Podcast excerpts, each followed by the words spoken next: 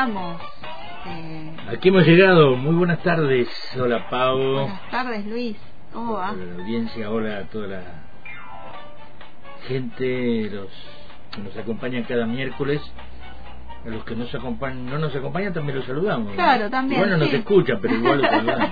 Pero hay gente que escucha después. Sí, claro. eh, que después que queda publicado. Sí, sí, sí, aparece.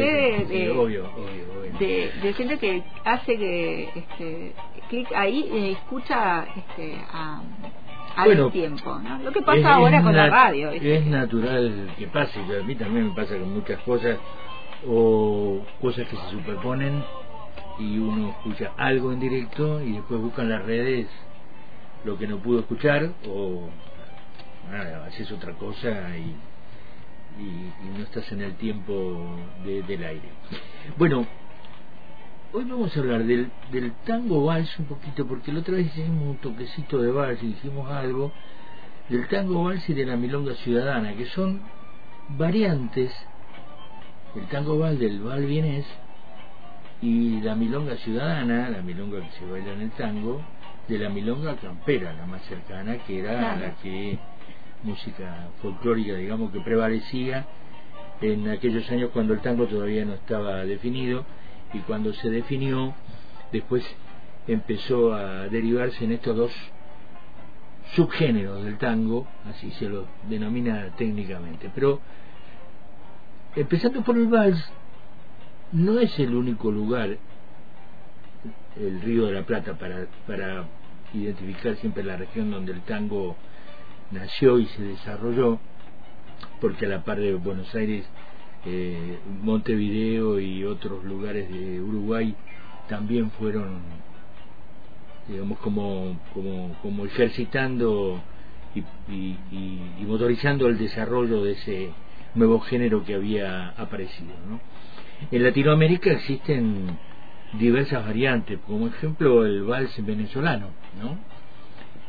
El vals colombiano, el vals brasileño, el ecuatoriano, y sobre todo el más conocido por nosotros quizás, el que quizás más se ha desarrollado como género identificatorio en lugar, el vals peruano, que es el que uno identifica, ¿no?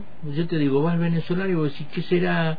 Por ahí no lo tenés identificado, pero El vas peruano es como más. Sí, eh, escuchar se ha la voz de la canera más, y ya claro. sabes, claro, ¿no? Entonces, eh, es el que más se desarrolló, pero dentro de un de un campo geográfico y cultural que abarcó a otros países también de Latinoamérica. El balsecito criollo surgió a fines del 19 del siglo XIX por un doble motivo. En esa época el vals vienés, el europeo,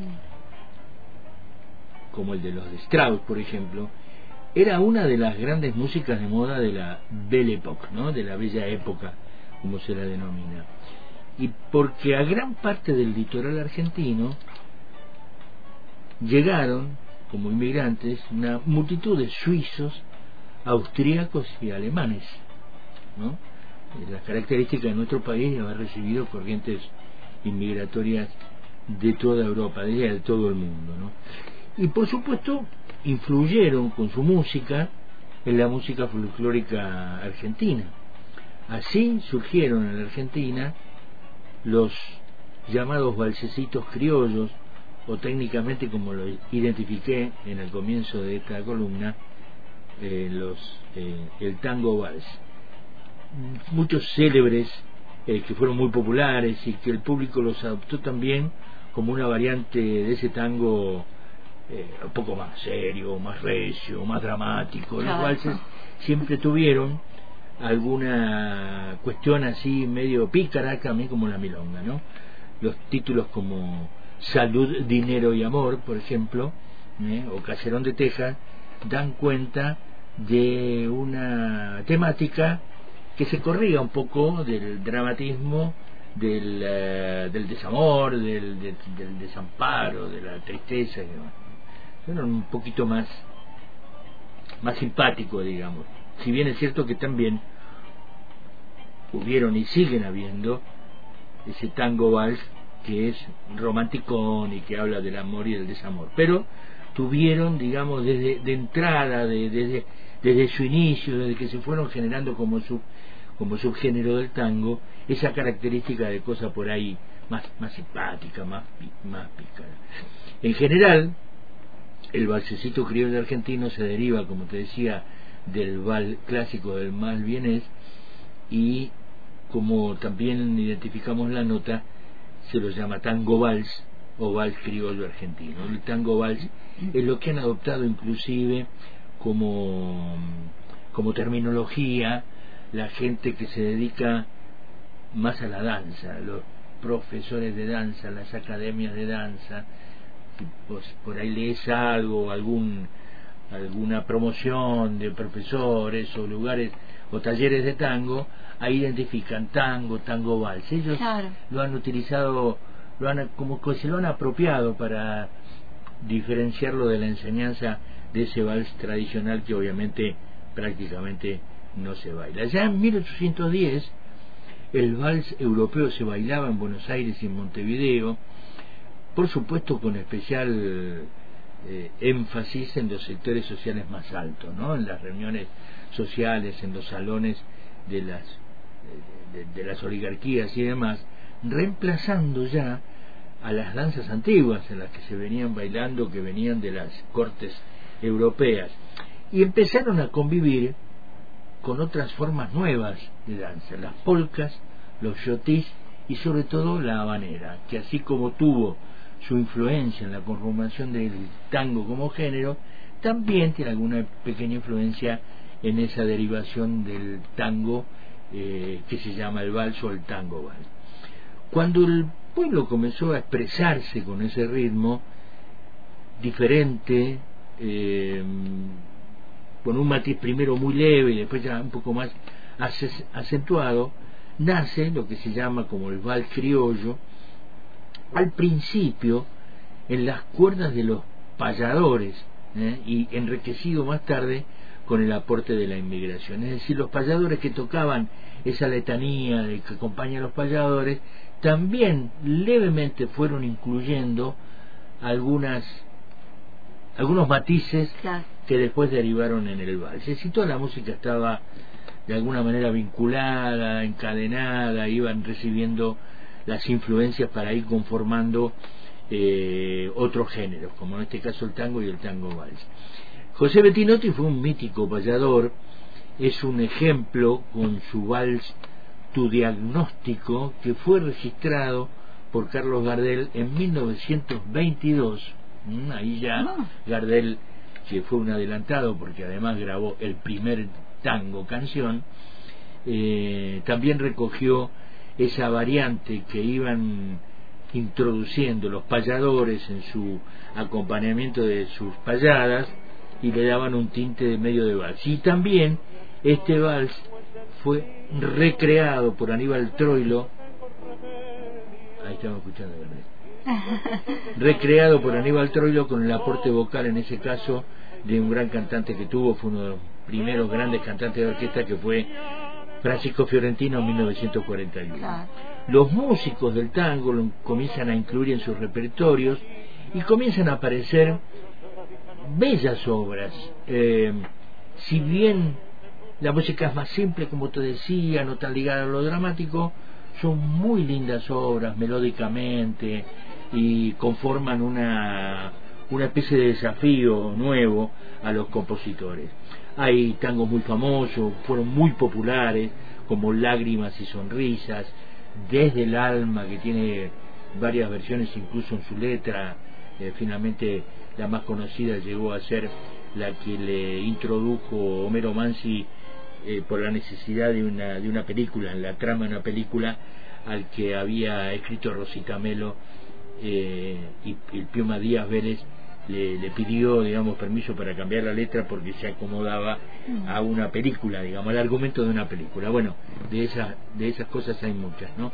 Palomita Blanca, por ejemplo, Corazón de Oro, Yo no sé qué me han hecho tus ojos, de Canaro, eh, el mencionado Caserón de Texas, que de, de Héctor Stamponi, Esquinas porteñas de Sebastián Peana, Absurdo de Virgilio y Homero Espósito, Flor de Lino, otro vals muy pero muy popular de Héctor Stamponi, eh, fueron títulos que de alguna manera también compitieron con algunos tangos muy pero muy populares y que hicieron el, se hicieron del favor de la gente en escucharlo y en empezarlo a bailar de distinta manera, porque lo que tiene que, al tener otro, otro ritmo, otro pasito un poco más acelerado que el tango, tiene otra forma de bailar y por eso me parece que allí la gente de la danza, los profes, las academias y los talleres han incorporado este subgénero bien identificado como tango vals porque realmente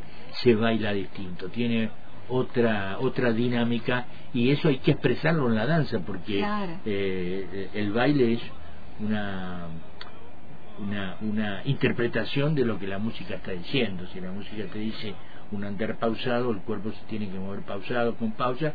Si hay un, ritmo un poquito más, más, eh, dinámico, también el cuerpo lo tiene que mostrar y se baila de otra manera. Así pasa con la milonga, pero la milonga la vamos a ver en un ratito después de escuchar ahora este tema que va a ilustrar esta, esta pequeña relato de lo que es el vals, que es un vals muy bonito, muy eh, que fue muy, muy, muy aceptado por la gente, de la música de Osmar Maderna, un gran director de orquesta, un gran pianista, la letra de Homero Espósito, que se llama Pequeña, la versión ah. de la orquesta de Osmar Maderna y la voz de Héctor de Rosas.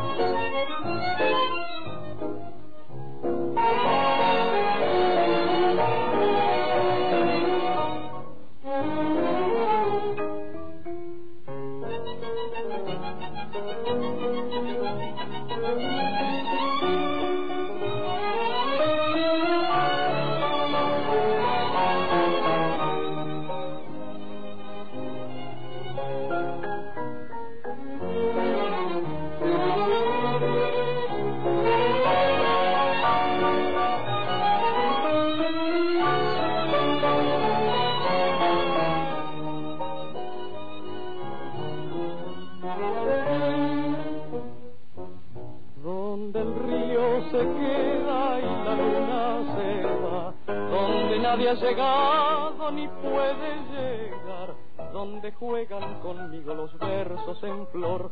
Tengo un nido de plumas y un canto de amor, que tienes los ojos mojados de luz y empapadas las manos de tanta inquietud con las alas de fantasía me has vuelto a los días de mi juventud pequeña, te digo pequeña, te llamo pequeña con toda mi y sueño que tanto te sueña, te espera pequeña con esta canción. La luna, que sabe la luna, la dulce fortuna de amar como yo. Y sueño que tanto te sueña, te espera pequeña de mi corazón.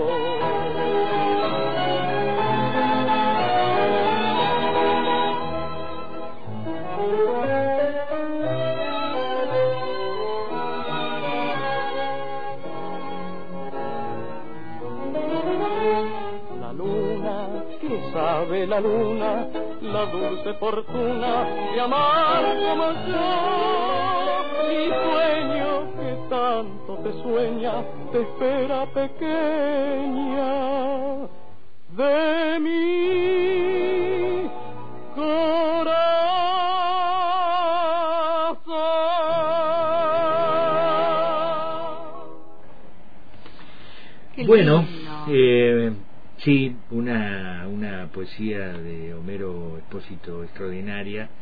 Eh, Osmar Maderna, que es el director de esta orquesta que interpretó esta versión, además era el autor del, de la música del bar, por lo tanto eh, tenía, bueno, no es que el que no compuso la música no pueda hacer una buena interpretación, pero evidentemente tenía un conocimiento profundo de lo que quería manifestar y por lo tanto lo expresaba con su orquesta de esta manera. ¿no? Hay una, una tendencia ahora eh, en las milongas, eh, por ahí se escuchan aunque este no es un tema muy escuchado, no, no sé por qué, porque es muy bailable, en las, en las milongas, digamos, se escuchan las versiones viejas de los bares, de los eh, de los valses, porque eh, tienen esa característica de bailarla diferente, incita al baile un poco más dinámico, más alegre, más movido que el tango.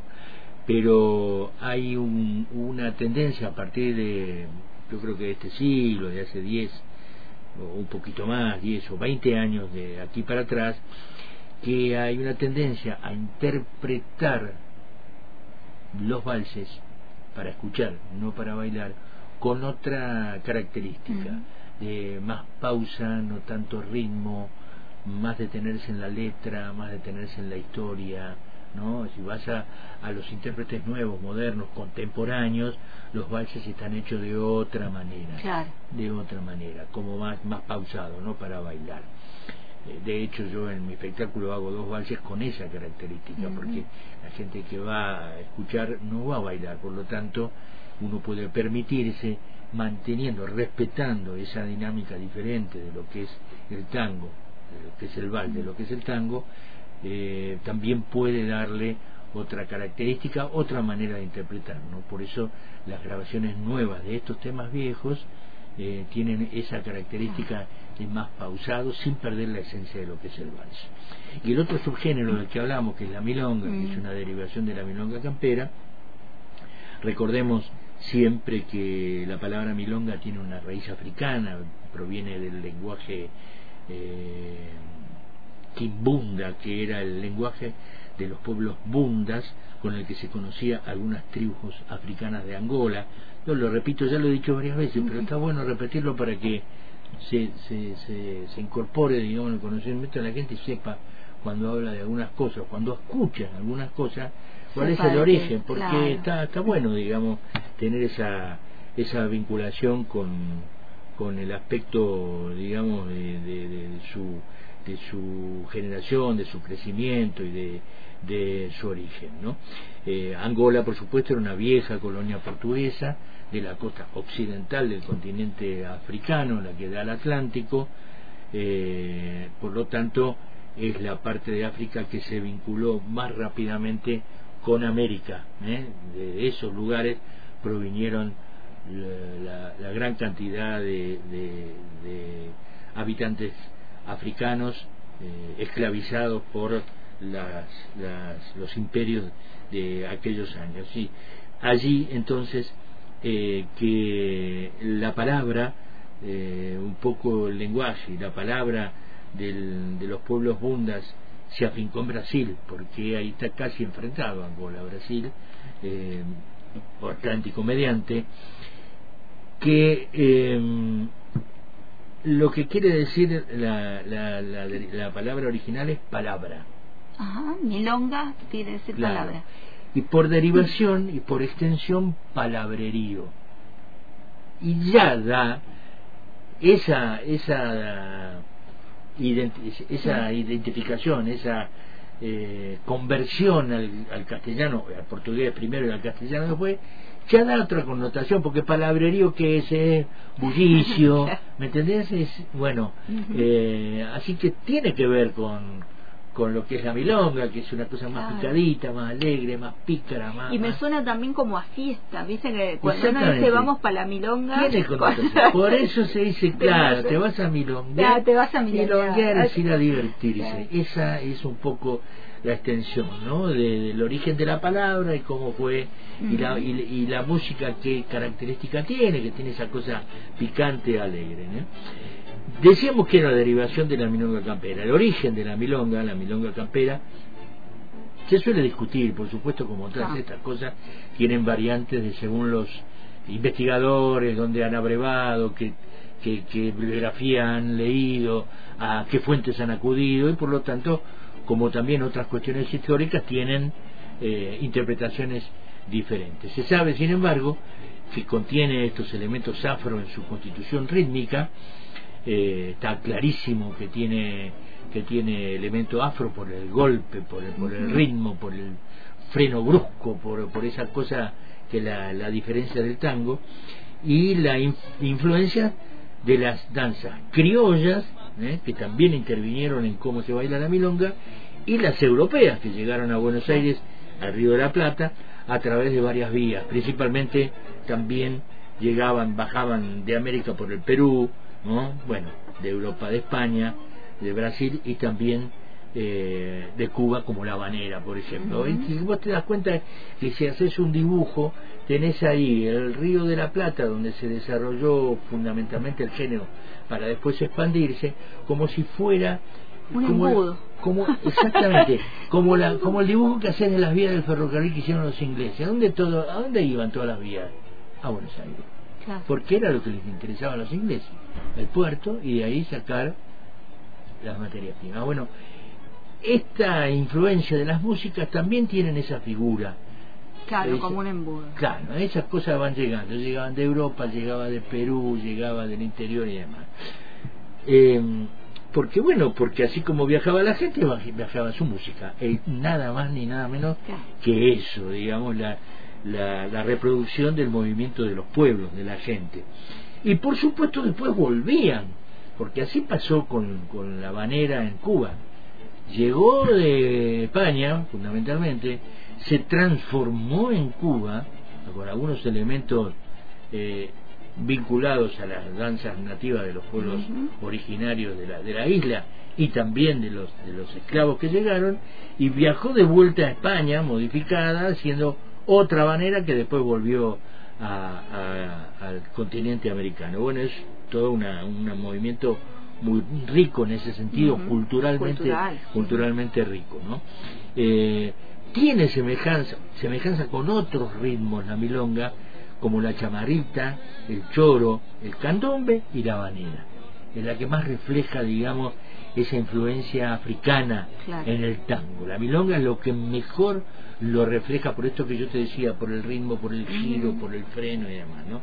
Se presume que aportó elementos al tango, obviamente que aportó elementos al tango, y además fue desarrollando su propia característica y su propia eh, su propia identidad eh, luego tomó la forma original de la milonga como subgénero propio. Es decir empezó al incorporar esos elementos afro como el golpe el ritmo de, de, este ritmo que hablamos empezó a modificarse el tango y ya después asumió una identidad propia. Ya es milonga, no es tango.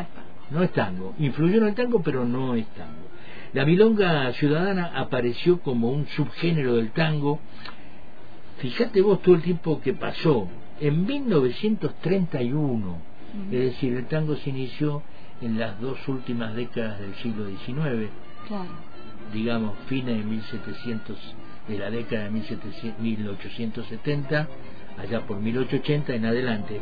Y recién en 1931 aparece una, una expresión clara de lo que es la milonga con la milonga de Sebastián Piana, que hizo la música, y Homero Mansi, que hizo la letra, con milonga sentimental. Ahí se definió, diría que es la bisagra que definió la milonga, como subgénero. La milonga. claro, que no era la campera, no era la banera, no era el choro, no era, eh, eh, digamos, el, la chamarrita, era ya la milonga como variante, como subgénero del tango. Eh, hubo un ritmo de milonga campera que fue llevado al pentagrama por varios pianistas a finales del siglo XIX. Eran esas las primeras huellas, los primeros rastros dejados por ese tipo de milonga en el tango. Por eso te digo, pasó después mucho tiempo para que se afincara como, esa expresión. Como subgénero. Fueron, de alguna manera, rescatados por las partituras en las partituras por Sebastián Piana a principios de esta década de 1930 siendo esta esta que mencioné Milonga Sentimental la primera partitura de este origen claramente identificada como el subgénero. Esta forma de milonga creada o rescatada desde partituras para piana fue adoptada por Juan D'Arienzo, la orquesta Tipe, y de este modo fue como se originó lo que se conoce como milonga ciudadana, la cual se arraigó fuertemente en la ciudad, porque esa milonga sentimental todavía le faltaba un poco de ritmo y de dinámica para el baile. Era una milonga, como su género nuevo, pero le faltaba. D'Arienzo la tomó por sus características de tocar el tango y le dio ese ritmo que la hizo muy bailable y muy apetecible para bailar para algunos para algunos bailadores todo esto de alguna manera fue creando como una especie de variables en, en, en los historiadores digamos ¿no? con este sentido de eh, quizás faltó un poco de rigor en, en, su, en su manera de estudiar el origen, porque algunos desconocían los auténticos guitarreros milongueros, los payadores o los recitadores, que usaban el ritmo de milonga para recitar a cantar para esa época, pero la milonga campera, no la milonga ciudadana. Así que esta aparición de la milonga ciudadana fue, digamos, una, una novedad que el tango adoptó eh, claramente como una manera diferente de expresarse, porque también en la temática, así como en el vals, floreció en la, en la creación de, de, los de los compositores que se decidieron y, les gustó esta forma de expresar eh, eh, una parte del tango, también empezaron a tomar ese género como una forma diferente de introducir otras temáticas la, la picardía, la cosa humorística, esa cosa chispeante que no lo tiene tanto. Así que un poco completamos entonces aquel toquecito de bal que hicimos hace dos o tres eh, columnas atrás y terminamos este, completando esta, este desarrollo con una milonga absolutamente instrumental de Leopoldo Federico, no es de la de aquellas primeras, sino que es un poco más moderna, es de la década del 90, por ahí no recuerdo exactamente. Leopoldo Federico además fue un eh, bandoneonista eh, más, más, contemporáneo a nosotros, si bien ya falleció, así que no es de las primeras, pero representa claramente en lo instrumental aquel origen de la milonga ciudadana, bien eh, dinámica, bien marcada, muy linda para bailar, que se llama Al Galope. No por nada se llama Al Galope porque hay que bailarla al, galope. Así que con esto nos despedimos.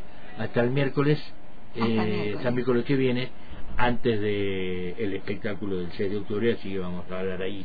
Sí, vamos a hablar del espectáculo y vamos a invitar a que vayan a escuchar. Al galope, Leopoldo Federico.